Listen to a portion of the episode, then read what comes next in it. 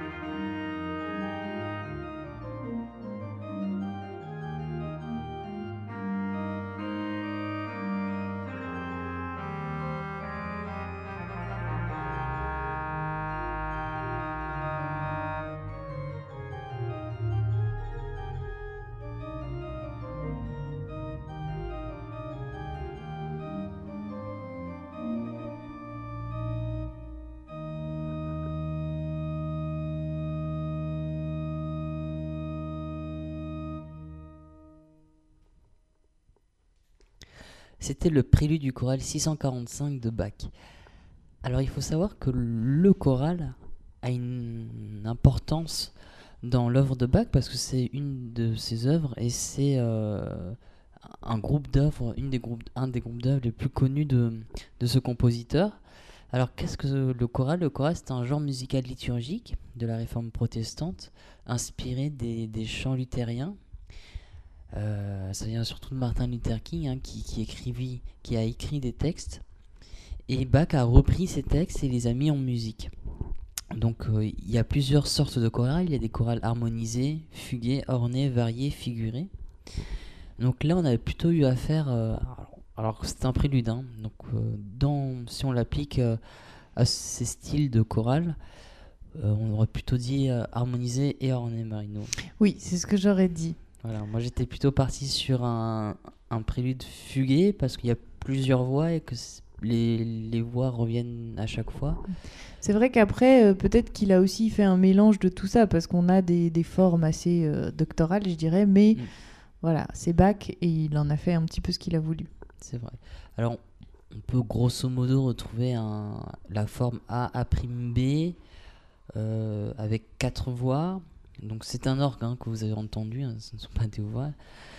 Alors, le, alors tout à l'heure, j'ai dit que le choral, c'est un genre musical liturgique. C'est avant tout des chants, des chants religieux que, que Bach met justement en œuvre. Oui, il y a énormément de chorales composées par Bach.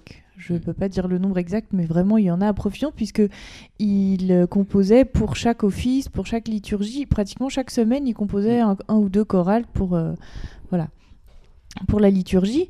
Et euh, comme c'était un grand organiste aussi, tous ces, ces chorales sont euh, adaptés pour, euh, pour cet instrument-là. Alors on disait tout à l'heure que Bach était vraiment un des plus grands compositeurs de tous les temps, c'est vrai. Il a été énormément admiré par ses pairs. Et il a été étudié aussi, c'est-à-dire que Bach, c'est pas seulement un musicien, c'est aussi un théoricien en histoire de la musique, en, en analyse, en composition on doit passer par Bach, c'est inévitable. C'est la figure baroque à l'image de, de, Mozart et Beethoven pour l'époque classique.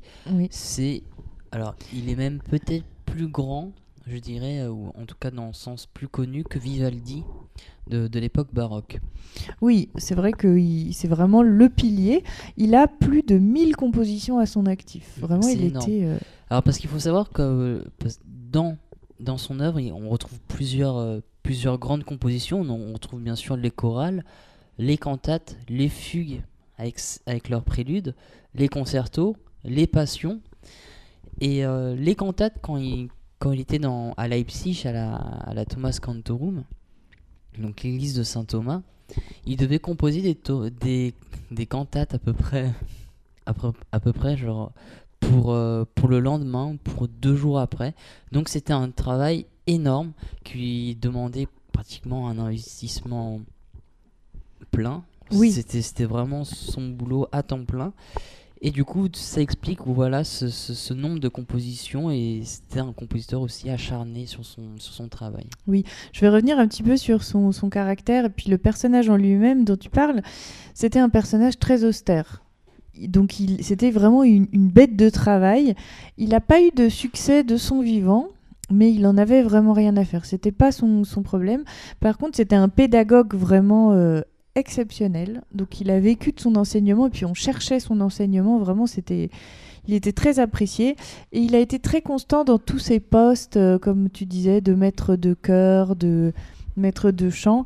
Donc il a, euh, je dirais, gagné sa vie avec sa mm. musique, mais vraiment de façon, de façon très, très fructueuse. Et c'est vraiment, à, c'est vraiment à Leipzig hein, où il a pu vraiment e-, exploser, j'aimerais dire, mais vraiment. Euh, il a pris cette ampleur de, compositeur à Leipzig et moi je suis allé à Leipzig et j'ai pu visiter cette, église de Saint Thomas et c'est vrai que c'est une église qui est, est magnifique j'ai même pu voir euh, un concert à l'honneur de Bach sur, sur, des chorales, sur des cantates qui rendaient euh, hommage à Bach et c'était un petit peu l'anniversaire entre guillemets de, de, Bach à ce moment-là.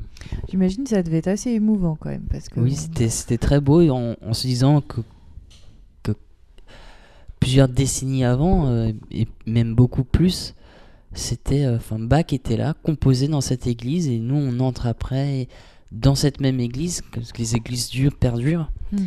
Et euh, c'est vrai que c'est très, très émouvant.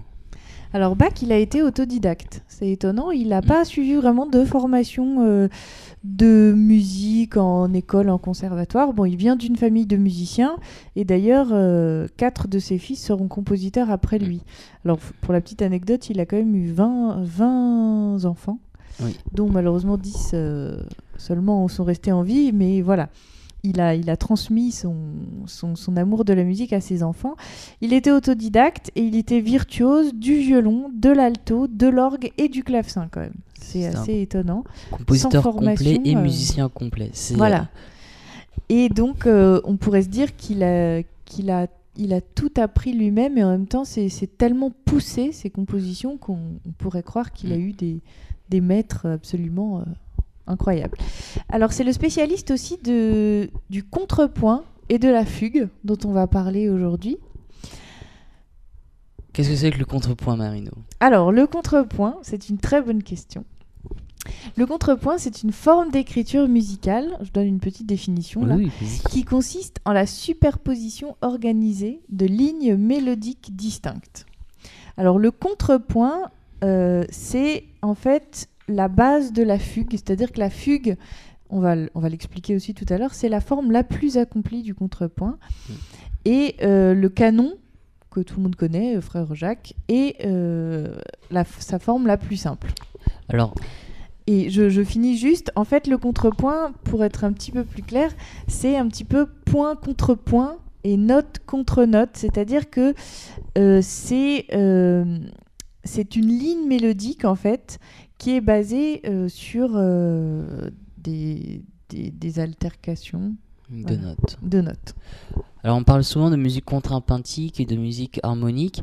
Euh, vous- l'aurez compris, la musique harmonique est un peu le contraire de la musique contrapuntique dans le sens où la musique harmonique est composée par accord, par harmonie des sons. Voilà, c'est un enchaînement d'accords et on peut parler vraiment de verticalité Voilà. pour l'harmonie, c'est-à-dire que c'est une superposition de notes, contrairement au contrepoint où on peut parler vraiment d'horizontalité. Ce sont des mélodies qui jouent finalement entre Mm. elles. Et c'est curieux parce que du coup, les, cho- les chorales de Bach euh, sont vraiment des, des chorales harmonisées. Ce sont des chorales, euh, des musiques verticales quasiment, contrairement à ces préludes et fugues. Alors généralement, le contrepoint rentre dans une forme de, de musique qu'on appelle la polyphonie. Et c'est la polyphonie euh, poussée à son plus haut point. C'est-à-dire que par plusieurs mélodies et par plusieurs lignes mélodiques, il va quand même arriver à faire entendre une sorte d'harmonie, mais d'une harmonie contrapun- contrapuntique.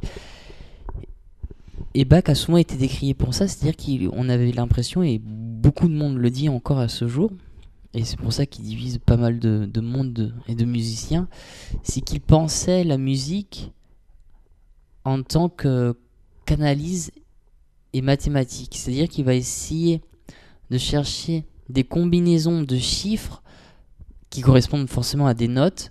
Et suite à ces combinaisons de chiffres qui vont, qui vont bien aller ensemble, justement, il va essayer de trouver à chaque fois cette alchimie entre chiffres et notes pour ensuite composer sa musique.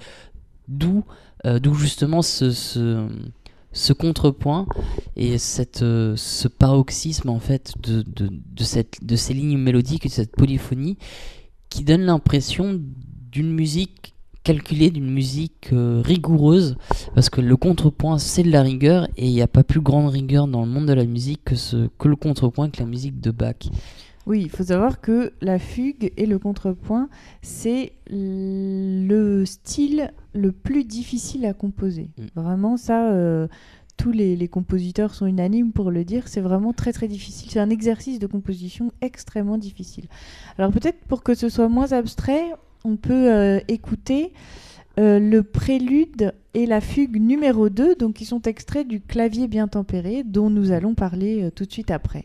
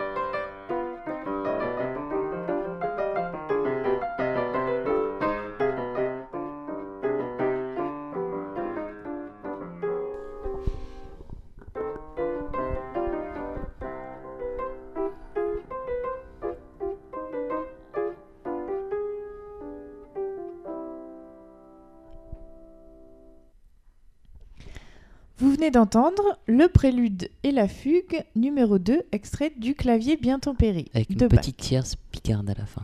Oui, alors je te laisserai expliquer ce que c'est que la tierce picarde. Alors la tierce picarde, il faut savoir que dans une tonalité mineure, à la fin, la cadence parfaite aura toujours une tierce mineure sur le premier degré. Et cette tierce picarde, en fait, ça, ça sera la majoration de la tierce qui donne un effet d'éclaircissement à la fin du morceau comme il a été joué en mineur.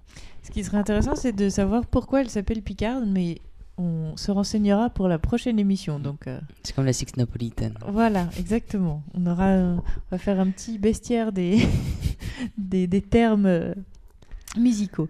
Alors le clavier bien tempéré, ça se dit das volltemperierte Klavier.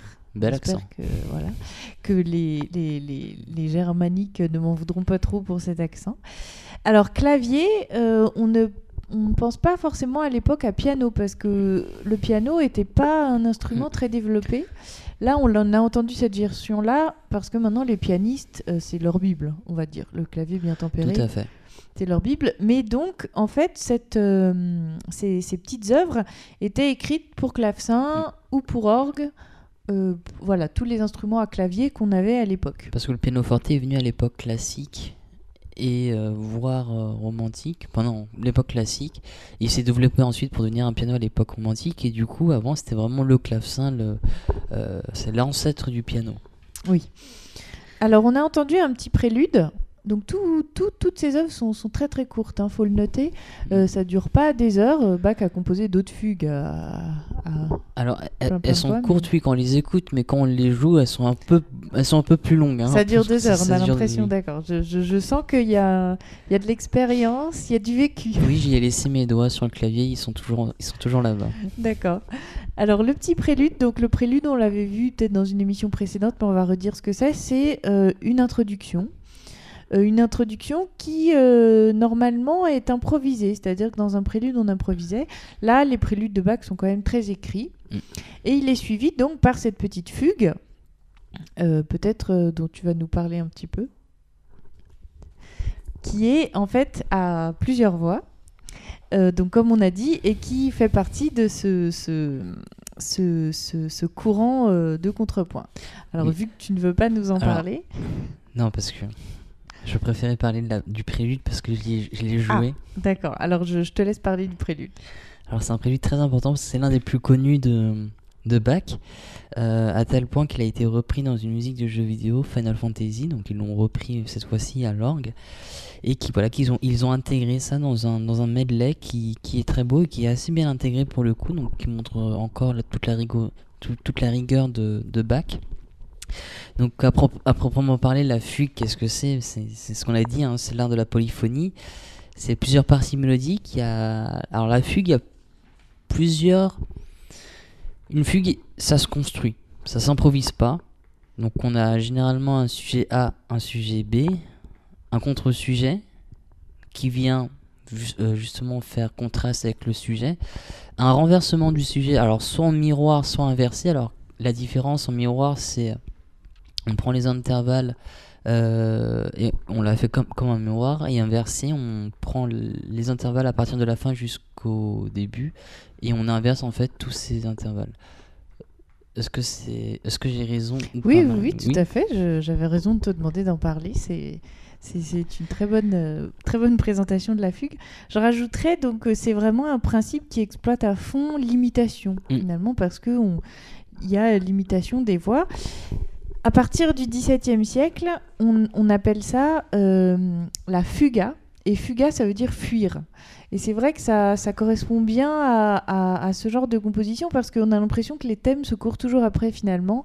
Il y a une entrée, ensuite quelques mesures après, il y a une autre entrée, mais l'autre le thème d'avant qui continue, enfin le, sujet d'avant continue. Enfin voilà, donc on est sans arrêt en train de finalement de courir. Et je pense qu'on a cette impression-là un petit peu dans toutes les fugues.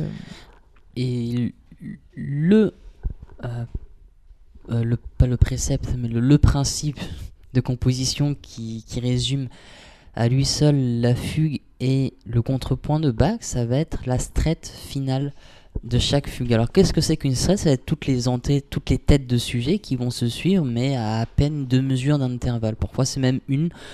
Et Il y a des compositeurs qui le font à une demi-mesure d'intervalle. Et pour montrer à quel point ce- cette strette a eu son importance dans, cette, euh, dans ce contrepoint, dans le maniement de la mélodie, ça va être que Mozart, dans sa symphonie 41e, dans son final, le final de la symphonie est une strette. Oui, alors la strette, c'est en fait finalement c'est les rapprochements des départs des sujets. Donc euh, on a euh, des entrées, on a l'impression encore d'une course folle. Les entrées rentrent de plus en de façon de plus en plus serrée en fait. Mm. Et on a aussi, euh, tu parles de la strette en fin de fugue, on a aussi le procédé qui s'appelle la grande pédale.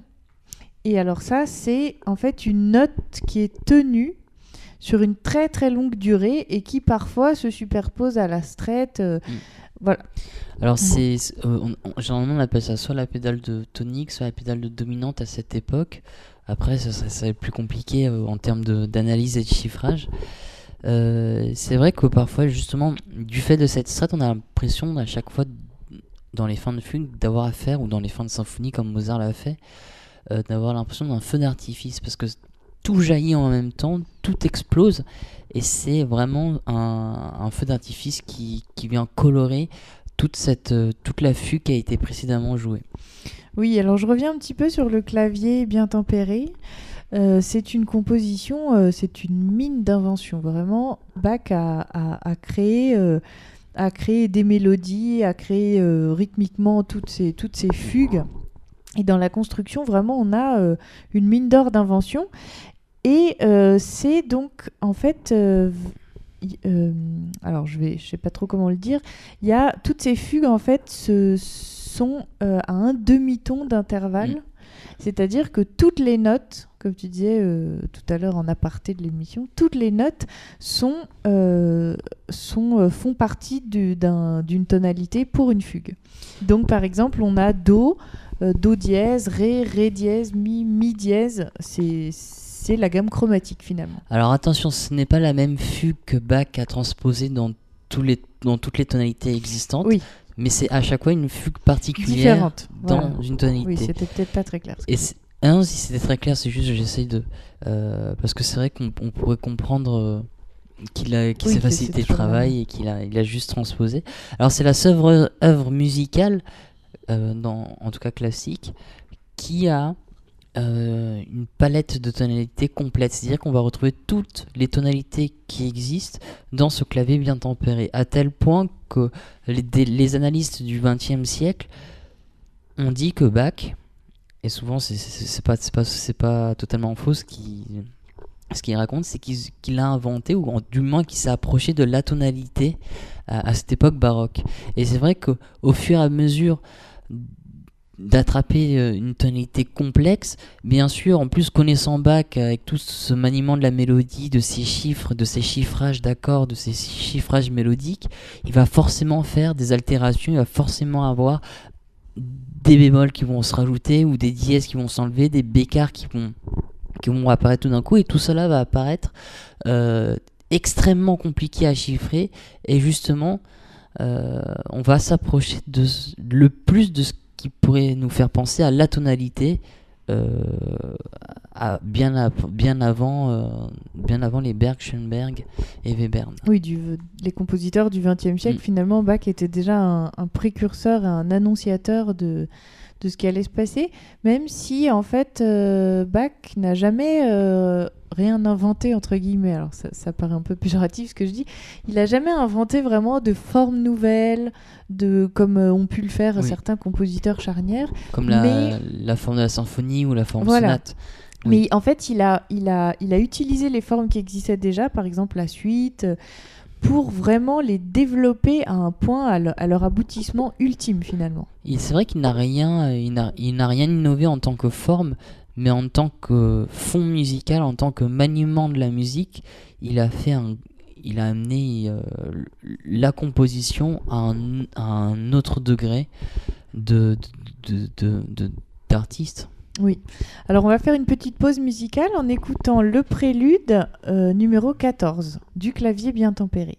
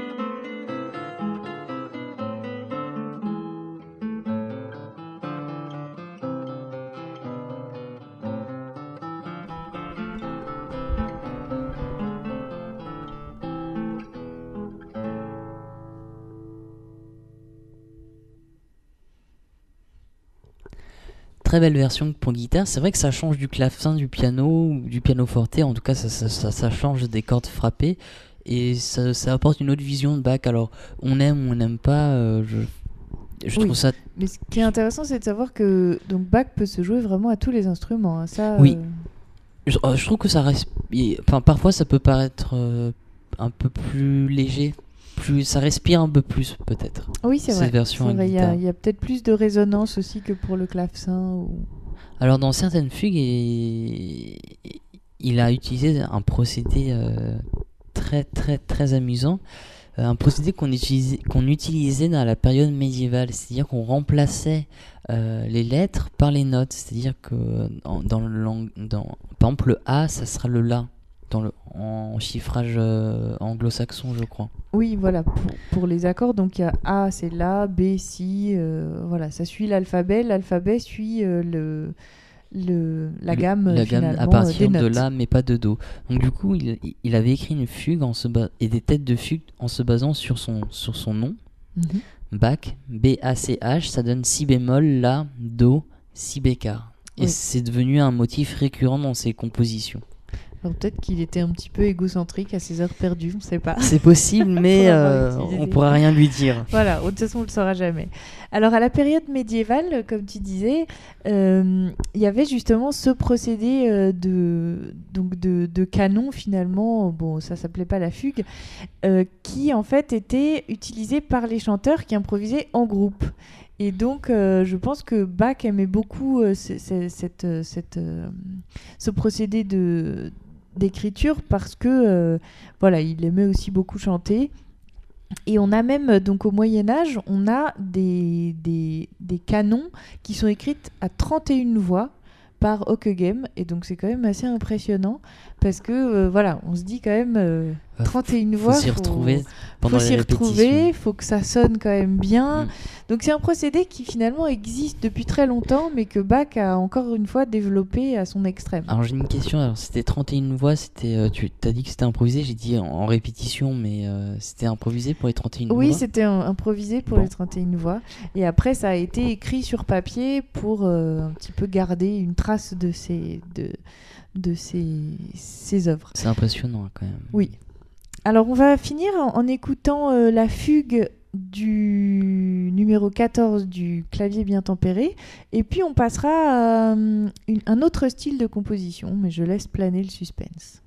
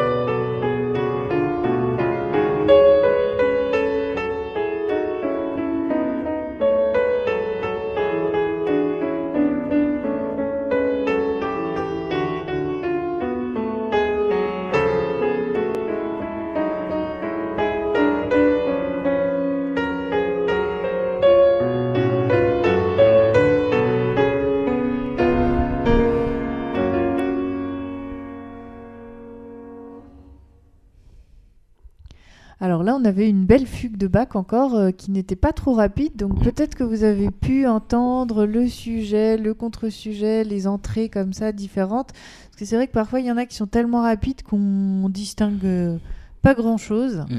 Là, je, je trouvais celle-là quand même assez claire. Et euh, c'est vrai qu'en tant que, que pratique, pas, pas de pratiquant, mais en, en tout cas d'un point de vue pratique, quand on joue ces fugues de Bach, ce qui est très dur, c'est de faire passer à chaque fois les entrées de sujets, de faire entendre les sujets, les contre-sujets, les entrées des têtes, les renversements. Parce que forcément, au bout d'un moment, il y a une voix qui va primer sur l'autre, et parfois cette voix-là eh ben, va passer au niveau de, de trois doigts, ou au niveau de la main gauche, ou jusque aux trois doigts de la main droite. Et c'est vrai que ça change beaucoup. Il y a pas, c'est pas la main droite qui va jouer la mélodie, et ensuite la main gauche qui va accompagner. Ça va être vraiment de la polyphonie, là, ça sera même de la polydigitalité. Donc, faut avoir une technique euh, vraiment euh, vertigineuse, quoi. Mm, Pour les jouer parfaitement, il faut vraiment avoir une technique euh, euh, bah, parfaite. Voilà. Alors, on enchaîne du coup sur les concertos brandebourgeois qui eux aussi demandent une sacrée technique. Mm. Les concertos brandebourgeois, ce sont des concertos que Bach a dédiés à Christian Ludwig de Brandebourg. Oui, donc c'est au seigneur de Brandebourg. Euh, c'est pas des concertos pour les bourgeois ou des concertos bourgeois, c'est vraiment des concertos pour le seigneur de Brandebourg. Voilà, qui ont été dédiés à un personnage en particulier. Il y en a six, et euh, donc ils sont euh, pour euh, plusieurs instruments. Je vais peut-être te les laisser énumérer si tu les as. Alors pour le, le numéro 6, déjà il est joué en si bémol majeur. Donc attention après avec les- le diapason, il faut, il faut faire attention.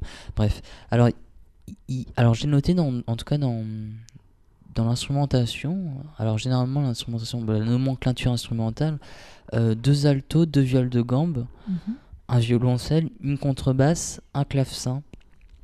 Alors par contre, ce qui, ce qui m'interroge, c'est que euh, l'alto est, euh, dérive de la viole de gambe, c'est ça? Oui, alors l'alto en fait n'existait pas à l'époque euh, dans sa, forme euh, comme on l'a actuellement.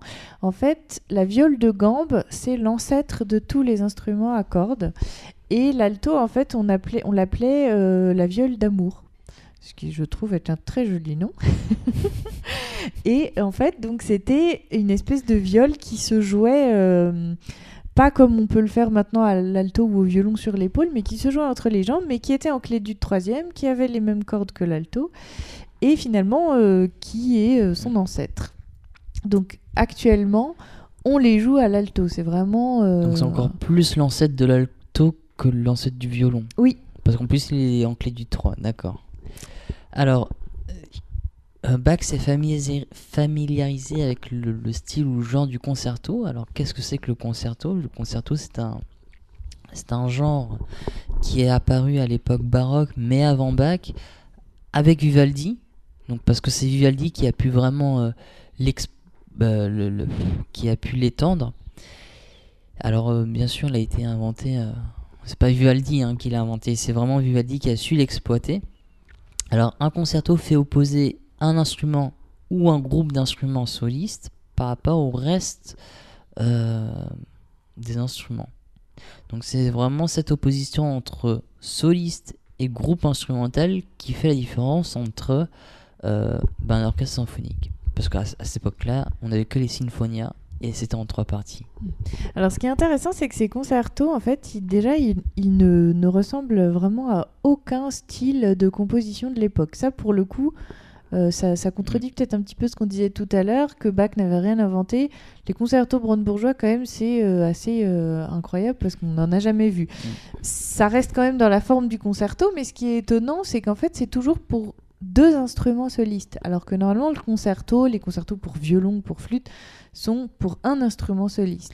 Mais c'est parce que peut-être que ce- ces concertos sont dérivés du concerto grosso à, l'italienne, euh, qui était justement inventé et pratiqué en Italie, qui faisait justement opposer des groupes instrumentaux, enfin des petits groupes instrumentaux solistes par rapport à l'ensemble euh, de la formation instrumentale.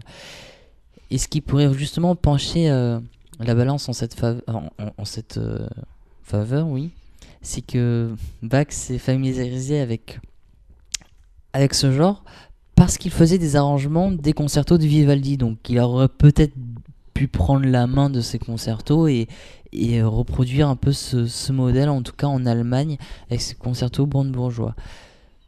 Alors, il, euh, il, était effectivement euh, très, très fan de Vivaldi, mais ils ont quand même des styles de composition très différents. Ah à la oui. différence de Vivaldi, Bach a mis aussi du contrepoint dans ses, dans ses concertos, et on va le voir, on va l'écouter euh, très bientôt.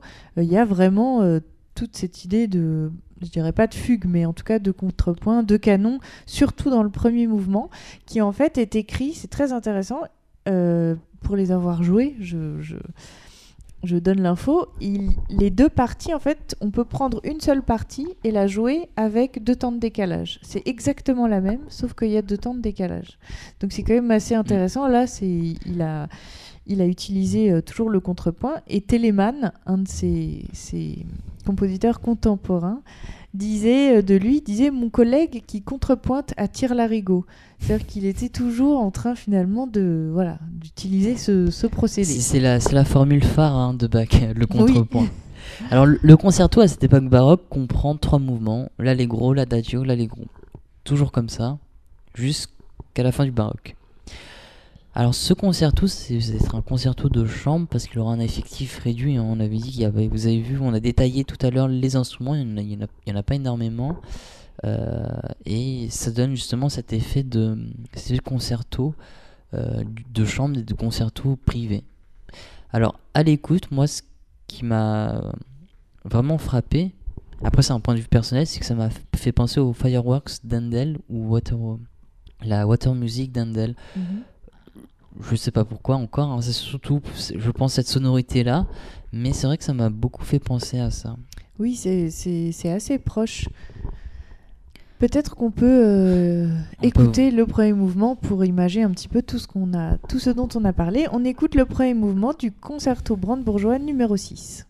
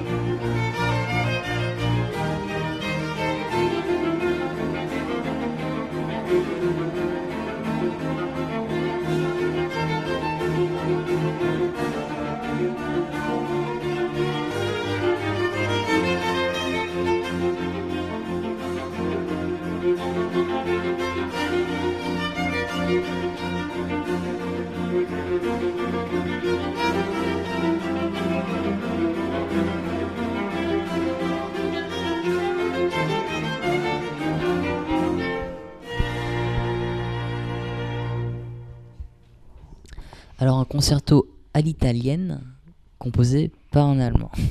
Alors, le- petite précision, un concerto à l'italienne, c'est concerto grosso, c'était la forme ABA pour le premier mouvement. Alors, c'est vrai qu'on sent vraiment une sensation de, lég- de légèreté et on retrouve tout- euh, encore, encore et toujours hein, la polyphonie de Bach.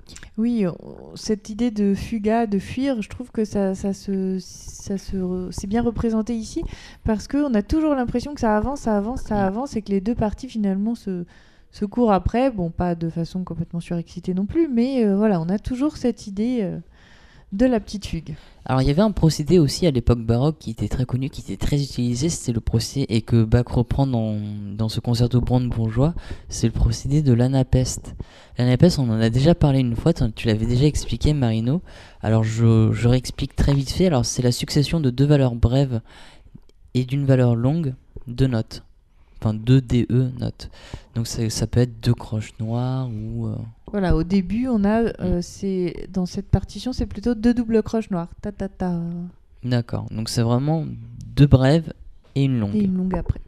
Donc c'est c'est intéressant parce que ce concerto est entièrement basé sur ce procédé, donc ce qui donne cette impression d'un peu de, euh, de course, mais aussi de, de légèreté, parce qu'au final, avec cette instrumentation réduite, on, on a affaire à une musique assez, euh, assez flottante et assez... euh, Tout à fait, qui, tourne.